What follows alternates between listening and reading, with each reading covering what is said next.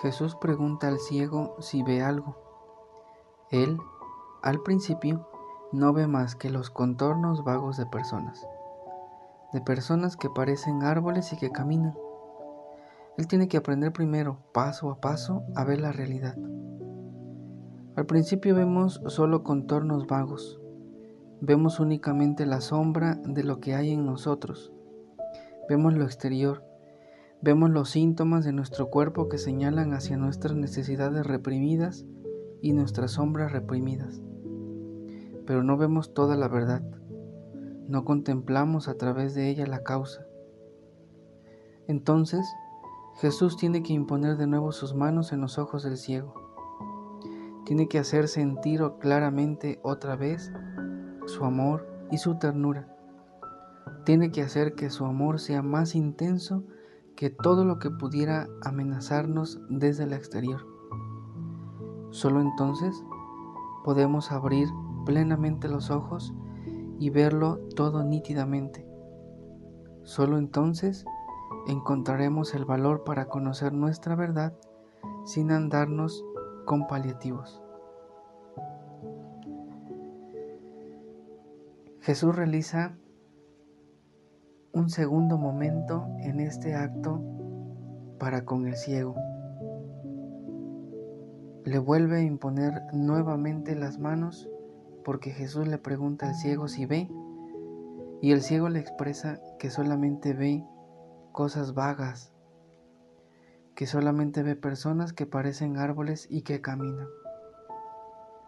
Es decir, todavía no ve con la verdadera y auténtica claridad que se necesita. Esto es importante y es una situación y una realidad que cada uno de nosotros vivimos en nuestra vida. Muchas veces no vemos las cosas con la suficiente claridad que se necesita para poder aceptar nuestra realidad y para poder ver nuestra verdadera esencia, nuestra propia verdad, como dice el autor, para contemplarla. Y por eso, como el día de ayer lo escuchábamos, vivimos en nuestro mundo ficticio que nosotros mismos nos hemos creado. Y quizás sea más cómodo vivir en nuestro mundo ficticio, porque en nuestro mundo ficticio que nosotros mismos nos creamos, donde desafortunadamente no hacemos otra cosa más que alimentar nuestra imagen, nuestro ego, nuestro orgullo, nuestra prepotencia, nuestra soberbia. Ese mundo ficticio no nos deja ver con claridad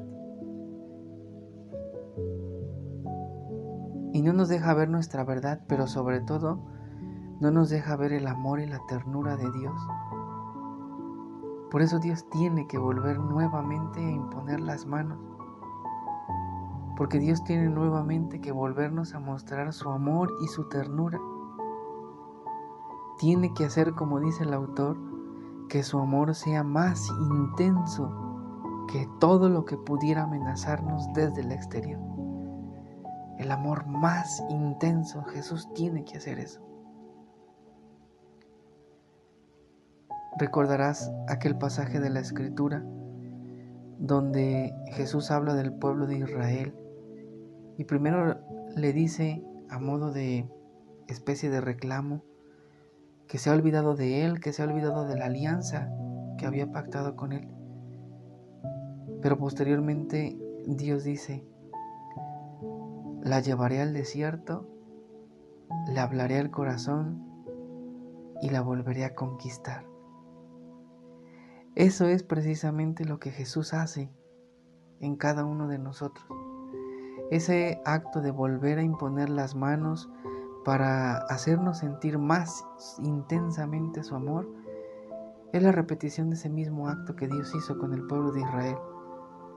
La llevaré al desierto, la hablaré al corazón y la volveré a conquistar. Y para eso se necesita un amor mucho más intenso un amor con mucho más empeño. Y esto es algo que nosotros tendremos que aprender a meditar porque porque Dios es fuerza. Dios es creativo Y voy a decirlo con, esta palabra que quizá no sea la más conveniente, porque cuando investigamos su, su significado, puede ser que sea un significado que se quede corto para con el amor de Dios. Pero viene muy bien al caso analizarla. Dios se vuelve más romántico con nosotros, más cercano, más amoroso, más creativo, más apapachable. Porque Dios quiere que estemos con Él. Porque Dios quiere que las amenazas del exterior no nos acaben, no nos destruyan.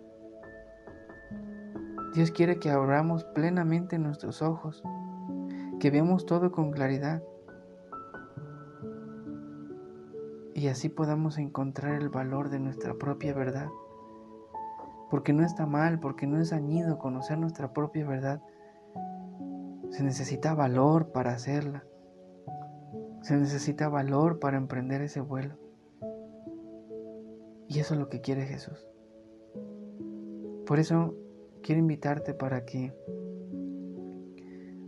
hoy no hagamos otra cosa más que frente a nuestro altar e invocando la presencia de Dios, te invito para que si gustas puedas hacer una oración, eh, puedas poner un canto a lo mejor en tu celular que tengas, invoques al Espíritu Santo.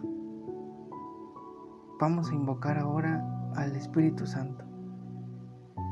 Vamos a decirle al Espíritu Santo que venga con nosotros a nuestra vida, a nuestro interior, a nuestro corazón, que se manifieste en cada una de nuestras vidas.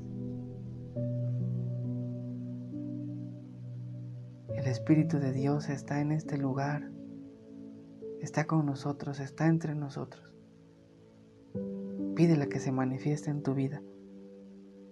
Y una vez que hayas invocado al Espíritu Santo con tus propias palabras, no vamos a hacer otra cosa más que decirle al Señor esta frase desde el fondo de nuestro corazón. Señor, concédenos la oportunidad de experimentar ese amor intenso que tienes para cada uno de nosotros.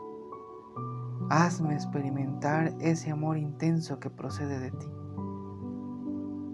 Ese amor que me puede ayudar a ver con claridad mi propia verdad.